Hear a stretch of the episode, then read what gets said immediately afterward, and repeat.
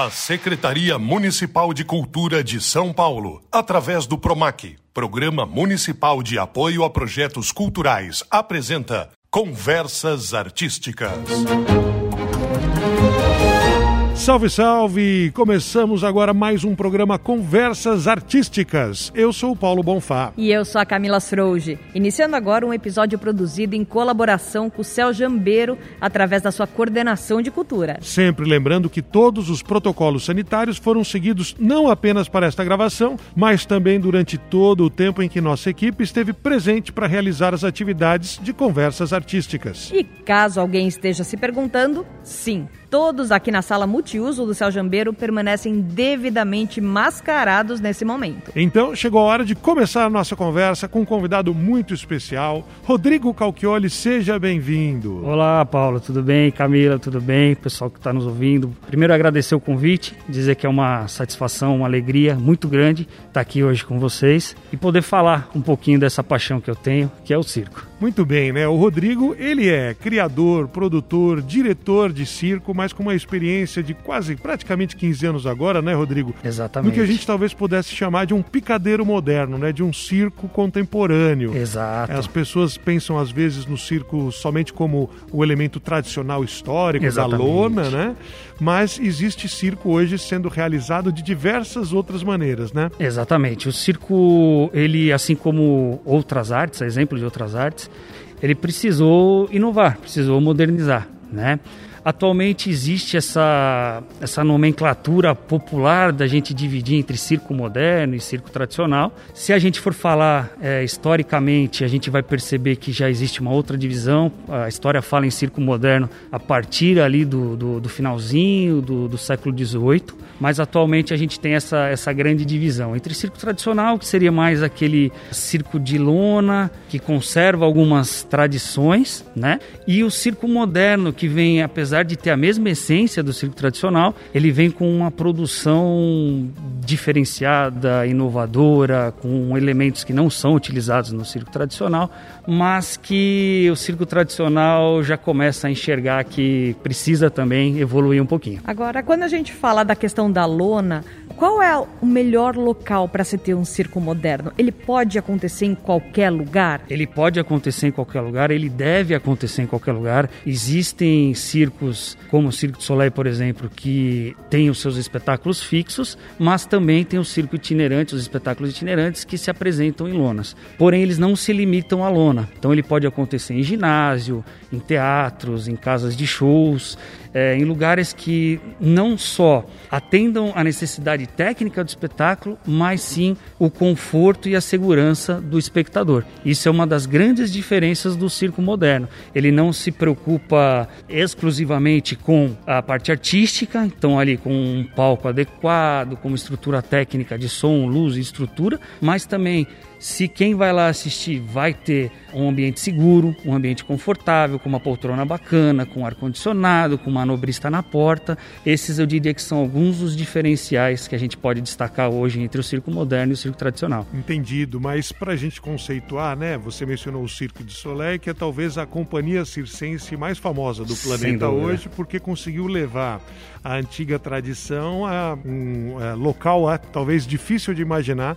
para quem a, não visitou ainda um espetáculo. Exatamente. É, nesse momento, a gente está aqui falando sobre coisas contemporâneas, mas a tecnologia, por exemplo, o quanto ela está presente num espetáculo, né? Para depois a gente falar da essência artística, né? E das performances, né? Daqueles que são os humanos do pedaço. A parte tecnológica hoje, o, o que, que ela altera na dinâmica de produção? Sim, vamos lá. É, a questão tecnológica no circo moderno, ela se apresenta quase que em equivalência com a performance e o artista. Hoje, você pegar um, um, espetáculo de circo moderno, seja de qual companhia for, você tem no mínimo três pilares que atuam ali, que seria a performance em si, o artista, o performático, uma estrutura de som, e aí a gente não fala só da questão do, dos equipamentos de som, mas sim da trilha sonora, da questão envolvida com toda a parte sonora e também a parte de iluminação. E aí a gente conseguiria também destacar a questão dos efeitos, efeitos especiais e as estruturas para que isso seja montada e operada. Então a parte tecnológica hoje ela tem um grande peso no circo moderno.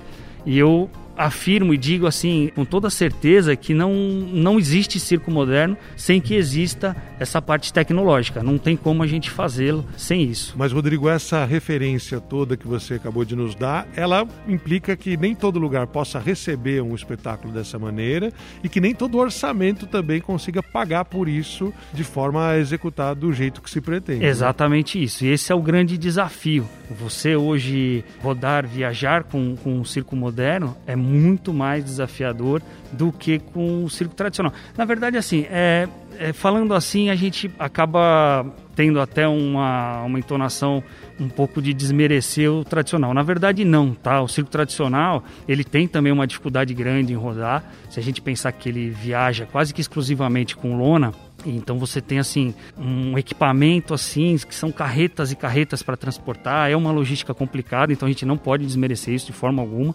mas o circo moderno, ele trabalha com essa estrutura que não existe no circo tradicional.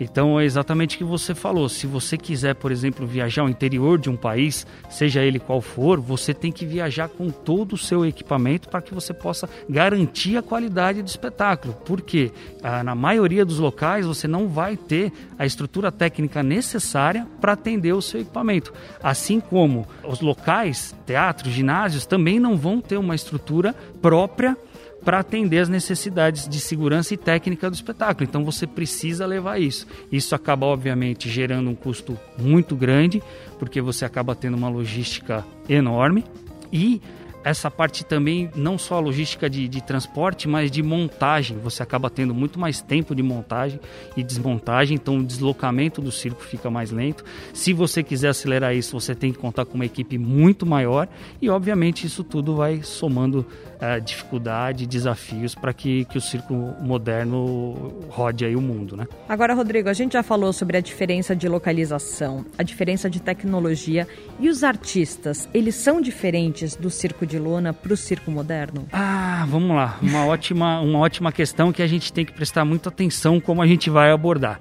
O artista em si, eu diria que ele não tem uma diferença, né? Ah, o circo tradicional tem um artista que não é tão bom quanto o circo moderno. Não, negativo. A gente não pode falar isso de forma alguma. O que a gente pode afirmar é que o circo moderno ele proporciona ao seu artista uma estrutura muito melhor do que o circo tradicional.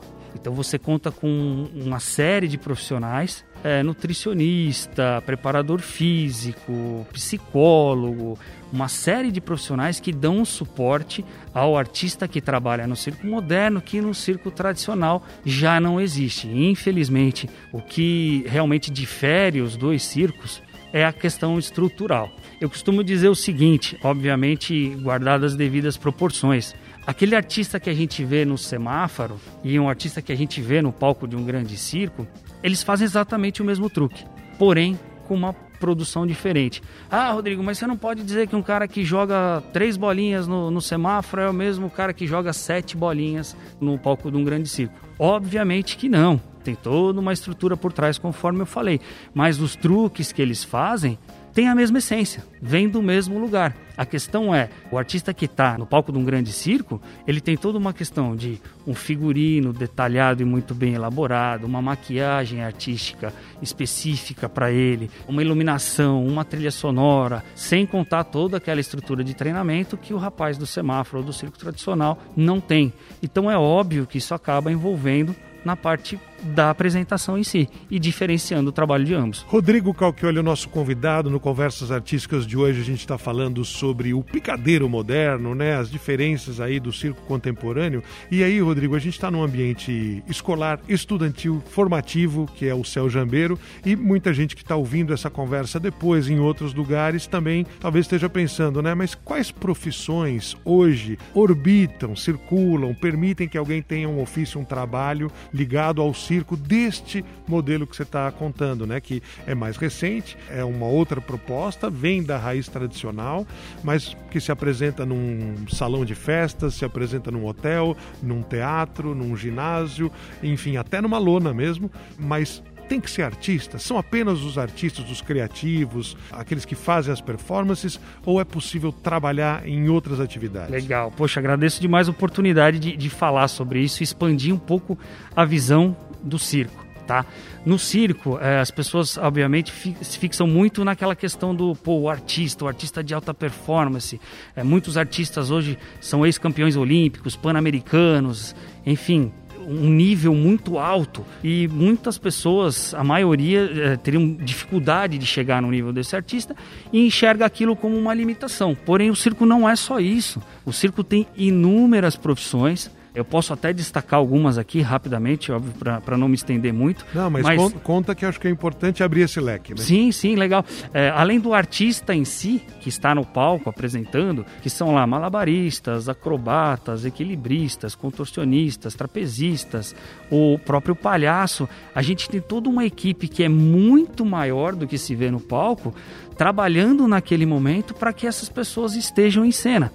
Então, você vê lá, às vezes, um, um equilibrista no palco fazendo sua performance, você tem ali 20, 30 pessoas no bastidores trabalhando para que aquela performance aconteça. Então, a gente pode destacar, assim, facilmente. A gente tem, por exemplo, na parte técnica, a gente tem é, operadores de áudio, os montadores, tanto de, de áudio quanto de iluminação, técnico de iluminação, operador de canhão, técnico em segurança vertical. Canhão de luz, hein, pessoal? Canhão de luz, Nada perdão, pessoal. É, eu fiquei aqui pensando, falei, calma, canhão. É, porque, desculpa, pessoal, é como eu, eu, esqueço que eu não estou falando só para pessoas do ramo, então eu peço desculpa se, se em algum momento eu acabo omitindo alguma informação. Tá tudo certo. Mas, enfim, a gente tem o técnico de segurança vertical, que é um, que é um profissional que cuida de todas as performances aéreas. Performances aéreas são aquela, por exemplo, o trapézio, lira acrobática, que é uma outra performance aérea, tecido acrobático, enfim, na parte técnica a gente pode destacar esses profissionais. A gente teria também a parte de hold, que é o profissional que dá todo o apoio para a banda.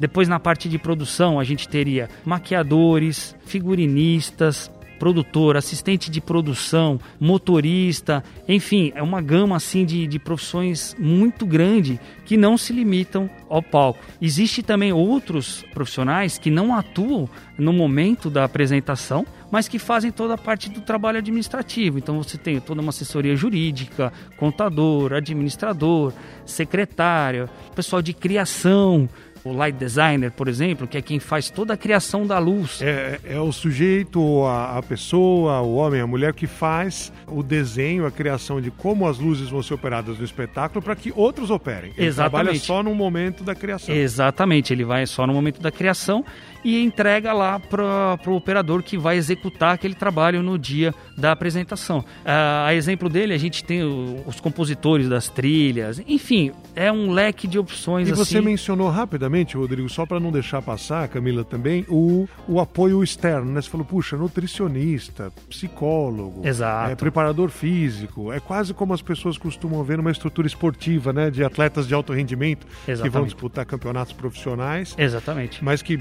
não precisa ter a nutricionista dentro do teatro, claro. mas isso é para que ninguém saia do peso e piore sua performance. Exato. A exato. psicologia é para ninguém ter medo do trapézio. Exatamente. Como, como são essas curiosidades? Dentre outras coisas. Se você pegar, por exemplo, a questão do, do nutricionismo, não é nem só sair do peso, mas que mantenha a massa muscular, né? Que vai ser um trabalho feito em parceria com o preparador físico. Essas pessoas não estão presentes no dia do espetáculo, mas fazem todo um trabalho pré, vamos assim dizer, e constante para você ter uma ideia, hoje o treinamento de um, de um, artista circense moderno, ele treina todos os dias da semana, em torno de 8 a 9 horas por dia. São 4 horas, 4 horas e meia na parte da manhã, 4 horas, 4 horas e meia na parte da tarde. Todo dia, tendo espetáculo ou não. Eu até queria abrir um parênteses aqui e dizer o seguinte: nessa época de restrições que nós tivemos, esses artistas se mantiveram em treinamento não pode parar, porque um dia que você para, a performance já não é mais a mesma. Ah, Rodrigo, então você está me dizendo que o artista vive para aquilo? Exatamente isso. Ele vive para aquilo. Ele dorme os horários, o tempo certo para que a performance dele, o condicionamento dele seja aquele. Ele come as comidas necessárias para que o seu físico tenha a resposta que ele precisa.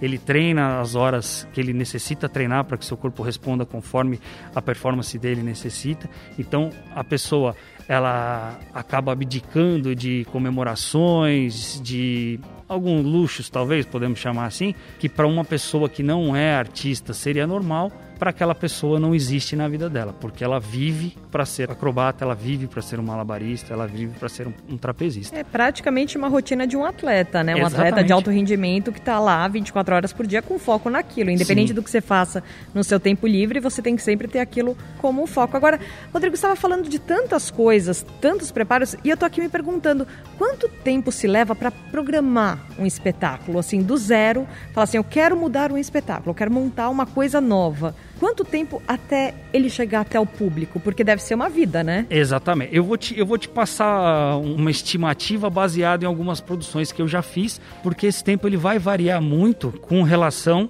ao tamanho do espetáculo que você vai criar. Então, por exemplo, eu atuo com o circo já há, há praticamente 15 anos, conforme o Bonfá falou, e nesse tempo a gente criou muitos espetáculos para o mundo corporativo, espetáculos circenses para o mundo corporativo, exclusivos para o mundo corporativo. Então eu já tive assim criações que duraram oito meses, um ano, mas sempre partindo de algo que a gente já tem pronto. E o que, que é que a gente já tem pronto? O material humano. Então eu já sei que aquele artista, aquele performático, a capacidade que ele tem, a limitação que ele tem, e dali inicia o trabalho de criação. Então você nunca parte do zero. Se você for partir do zero pensando em treinar alguém, aí a gente vai falar realmente uma vida, né? Eu tenho hoje artistas que têm uma proficiência técnica tão grande que eu acho que se alguém começar do zero, em 10 anos não chega no que, essa, no que essas pessoas fazem. Tá, resumindo, então, você está falando conhecendo a competência e a qualidade de cada um para poder dali criar algo novo que Exatamente. derive de algo que você já sabe que é, que é, possível ser feito. Como que acontece essa criação, tá? No nosso caso. A gente, pô, vamos criar, a gente tem um tema, precisa desenvolver aquele tema. Desenvolve-se o roteiro, aprova o roteiro. Legal, agora a gente precisa começar a tirar isso do papel. Como a gente vai tirar esse papel? Reunião de criação. Então sento eu que sou o diretor geral, o diretor artístico, o diretor musical, o light designer, o engenheiro de som, o artista, o figurinista, quem faz a criação das maquiagens e a gente começa a fazer a criação de cada personagem. Por quê? Eu tenho o artista, mas eu preciso criar um personagem para ele, que esteja obviamente alinhado com esse roteiro e esse tema que foi criado. Então, performance por performance, a gente faz isso, obviamente já pensando no contexto geral do espetáculo para que aquela história seja contada, para que os conceitos que foram solicitados sejam explanados de forma simples e objetiva. Na prática, você está falando do caso em que você tem uma ideia ou uma encomenda criativa, entre aspas. Exatamente. E você, vamos supor, tem que trabalhar três personagens no palco que vão falar sobre a importância de economizar água. Ok. E aí eu vou fazer que cor para cada um deles, quem é a gota, quem é Isso. o rio, quem é o mar, Exatamente. como a luz muda, que música que sobe o som nesse momento, Exatamente. o ambiente, o tempo, os movimentos entre as pessoas. Exatamente. E se vai ser contorcionismo, malabarismo. Nossa, já cansei só de pensar nisso, imagina de fazer. E um dos pontos mais delicados dessa criação é justamente a parte de trilha sonora e de iluminação. A trilha sonora e a iluminação, ela interage com o performático o tempo inteiro que ele está no palco. Então o performático faz uma, um movimento, a trilha sonora está acompanhando ele e a iluminação também. Então, para você, um exemplo, uma performance que dure aí, tem a duração de 5 minutos aproximadamente, você tem inúmeras cenas que a gente chama, cenas são as posições da iluminação, a cor que a gente vai usar. São na... marcações, vamos dizer. Marcações, efeitos que a gente usa na, na iluminação.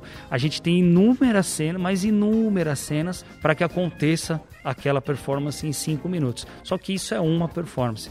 Né? Você acaba tendo aí 12, 15, 20 performances em um único espetáculo. Então, se a gente for falar hoje assim, ah, um espetáculo que já tem muitos anos que está aí correndo o Brasil, que a gente trabalha semanalmente com ele, mas por alguma questão a gente vai precisar gravar a iluminação desse espetáculo, programar ela do zero. Eu vou precisar de aproximadamente 6 horas só para programar isso na mesa de luz e salvar ali, deixar ali dentro. Então não, não, estou falando de criação. Já foi criado, a gente já sabe como é as cores, os efeitos, os movimentos, as posições, só que eu preciso levar isso para dentro da mesa, vamos assim dizer, a mesa de iluminação. Isso aí a gente leva em torno de seis horas para um espetáculo de aproximadamente uma hora e meia. Nós estamos aqui no Céu Jambeiro, na sala multiuso, gravando conversas artísticas em meio à comunidade que está ativa, né, Camila? A gente escuta aqui até as intervenções, não estranho vocês, nossos ouvintes, se ouvirem ruídos diferentes aí da voz do Rodrigo, nosso convidado, da Camila Cirogi e eu, Paulo Bonfá. Rodrigo, a internet, ela praticamente eliminou as fronteiras você consegue ter conhecimento e o contato quase que imediato com o que é feito fora do nosso país, dentro da sua área. O quanto isso pesa? Esse intercâmbio, essa facilidade de conhecer o que artistas ou companhias de, de circo, enfim, outros produtores ao redor do mundo estão fazendo, e o quanto você também né, tem o seu trabalho ali exposto para qualquer um também é, copiá-lo, se fosse o caso. Exato, tem os dois lados. Né? A internet, obviamente, ela é, diminuiu distâncias, trouxe a informação numa velocidade assim incrível. Isso é muito bom. Porém, você também fica exposto a, algumas coisas que, que você não tinha antigamente. O bom disso é que você consegue acompanhar artistas que são pioneiros em algumas artes, que desenvolvem, que estão sempre trabalhando com inovação. Esses artistas, muitos deles, gostam de passar a sua experiência de forma gratuita, outros desenvolvem cursos que você consegue fazer à distância, workshop e não só isso, acabam agendando, se programando para visitar alguns países e passar o conhecimento à frente. Isso é muito legal. Isso se estende à parte de produção, à parte de direção, à parte técnica. Então, nesse sentido, a internet é muito legal. Uh, outro fator dela que é muito bacana é o seguinte: nós trabalhamos com artistas pelo Brasil inteiro e alguns até internacionais. E a internet nos ajuda a manter o contato com esse pessoal, a manter o treinamento com eles, a fazer qualquer tipo de adaptação sem que a gente precisa trazer o artista até a nossa sede ou deslocar alguém da nossa equipe até a sede da pessoa. Então, volto a dizer, nesses momentos de restrições que nós tivemos, nós fizemos um trabalho muito bacana de acompanhamento. Então, fizemos ali chamadas de vídeo, tiramos dúvida, uma série de coisas. Essa é a parte muito legal, muito bacana da internet que facilita bastante. A parte que acaba não sendo tão positiva é a questão que existe mundialmente, que é a questão de plágio. Pessoas que acabam pegando o seu trabalho e replicando ele sem nenhum tipo de, de autorização. Então a gente tem que ter o cuidado do que a gente revela, como a gente revela, para que a gente não sofra nenhum problema nesse sentido. Mas isso é uma coisa que eu acho que acaba cometendo toda, toda a área. Mas falando sobre arte, cultura e criação, né? Isso é o direito autoral, né? Sim. Quem desenvolveu uma obra pode ser uma pintura, um videogame, uma música, uma rotina circense, é dono daquela propriedade intelectual que foi o desenvolvimento. Exatamente. Você tem lá um espetáculo registrado, performances registradas, personagens registrados, mas você não acaba não tendo uma fiscalização quanto a isso. Então, desde simples imagens do, do nossos espetáculos utilizam para uh, divulgar outros, outros projetos, para divulgar festas, enfim, até assim, plágio efetivamente de figurino, de maquiagem e da performance em si. Sabe assim, isso obviamente é algo que, que nos incomoda bastante, porque aquilo lá é, é a propriedade intelectual nossa, foi uma criação nossa. Então não pode, enfim, se apropriar disso de uma forma indiscriminada. Não, eu acho que agora você contando todo esse histórico e tudo que tem por trás, a gente entende quanto tempo se leva para criar um figurino, para criar uma maquiagem, para criar um personagem, para de repente chegar alguém, pegar tudo aquilo pronto e se apropriar daquilo. Isso, e nós não falamos nem da questão de, de investimento, né? Nós falamos só em questão Sim. de tempo, em questão de trabalho. Além de tudo isso que se falou, existe ainda a parte de, de investimento financeiro, que é muito, muito, muito grande. Mas o que a gente nota é que essas pessoas que trabalham nessa linha do, da, da cópia, do plágio, da apropriação indevida, eles não têm uma vida longa, eles não são valorizados, enfim, isso nos deixa muito contentes e, e, seguros de fazer um trabalho, de criar novamente. E também aquela questão, né? Se eu criei isso, eu posso criar mais coisas, né? Quem está plagiando só vai plagiar. Rodrigo, para a gente encaminhar a reta final desse nosso papo nas conversas artísticas, tem uma pergunta compilada de várias origens né, nesse ambiente escolar que a gente tem. Para quem quer iniciar ou conhecer um pouco mais sobre o trabalho, para eventualmente se aproximar, poder estudar, buscar uma formação, uma referência. Hoje, quais são os melhores caminhos, na sua opinião, que é um profissional do ramo, quando a gente está falando de alguém que ainda é, é estudante, é criança, jovem, adolescente na escola? Vamos lá, legal. Se a gente for falar na parte artística, existem várias escolas de circo em todo o Brasil, com ótimos professores Algumas escolas são de nível básico, mas que é a entrada para tudo, então não tem como fugir disso. E depois existem outros que são especializações, workshops, tal. Então na parte artística eu indico isso. Na parte técnica, graças a Deus hoje em dia a gente tem muitas escolas que ensinam tanto a parte de iluminação, captação de som, masterização, mixagem, cursos de produção executiva, produção técnica, direção. Então, hoje em dia, a gente conta com uma rede de, de, de ensino particular, obviamente, mas que consegue a pessoa dar um início. Obviamente que a questão teórica só não forma um profissional, mas você já consegue ter uma ideia melhor do que, que é o dia a dia de um profissional dessa área e já consegue até começar a trabalhar e ganhar alguma experiência em alguns projetos. Mas eu vou te falar uma coisa, Rodrigo, acho que você abriu os nossos horizontes para esse mundo do circo, mostrando que existem muitas outras profissões que vão muito além do que a gente vê lá no picadeiro, do que a gente assiste de fato, que existe toda uma comunidade para auxiliar. Exato. Então, acho que isso já abre muitos horizontes, né, Paulo? É, é incrível também saber como as pessoas elas podem ter acesso hoje sem sair de casa, né? Numa Sim. época de ensinamentos de pandemia, de restrição, como as observações que nós fizemos aqui com relação à segurança sanitária nesse projeto, as pessoas podem começar pesquisando, tendo claro. acesso à internet, tendo um computador ou qualquer dispositivo, o que é feito no seu trabalho, no trabalho fora do país, né, no trabalho de vários artistas. Né? Muito legal. A internet, conforme a gente falou anteriormente, tem isso de bom. É, hoje, agora, quem estiver nos ouvindo já pode aí entrar num site de busca, procurar a questão de circo moderno, aulas de circo, é, produção executiva, produção artística, produção produção técnica e já começar a procurar e ver se gosta realmente disso. É um mundo encantador, eu brinco, eu digo que é uma fábrica de sonhos. Eu me orgulho muito de falar sobre isso. O circo profissionalmente entrou na minha vida como uma forma totalmente inesperada e eu sou muito, muito, muito grato por isso. Sou um apaixonado pelo circo. O circo ele tem a linguagem popular, independente se ele é um circo tradicional ou um circo moderno, ele vive no coração do povo, ele é multidisciplinar e está de portas abertas para receber quem for. Olha, Rodrigo, acho que a gente podia passar horas aqui conversando sobre isso, porque é um assunto que encanta todo mundo, mas infelizmente o nosso tempo chegou ao fim. Eu quero agradecer muitíssimo pela sua participação e eu tenho obrigado, certeza que obrigado. os nossos ouvintes aprenderam muito, tanto os nossos ouvintes quanto a comunidade aqui do Céu Jambeiro. A gente espera que você também tenha gostado. Sem dúvida, gostei muito, agradeço demais. Falaria por horas dessa paixão que eu tenho.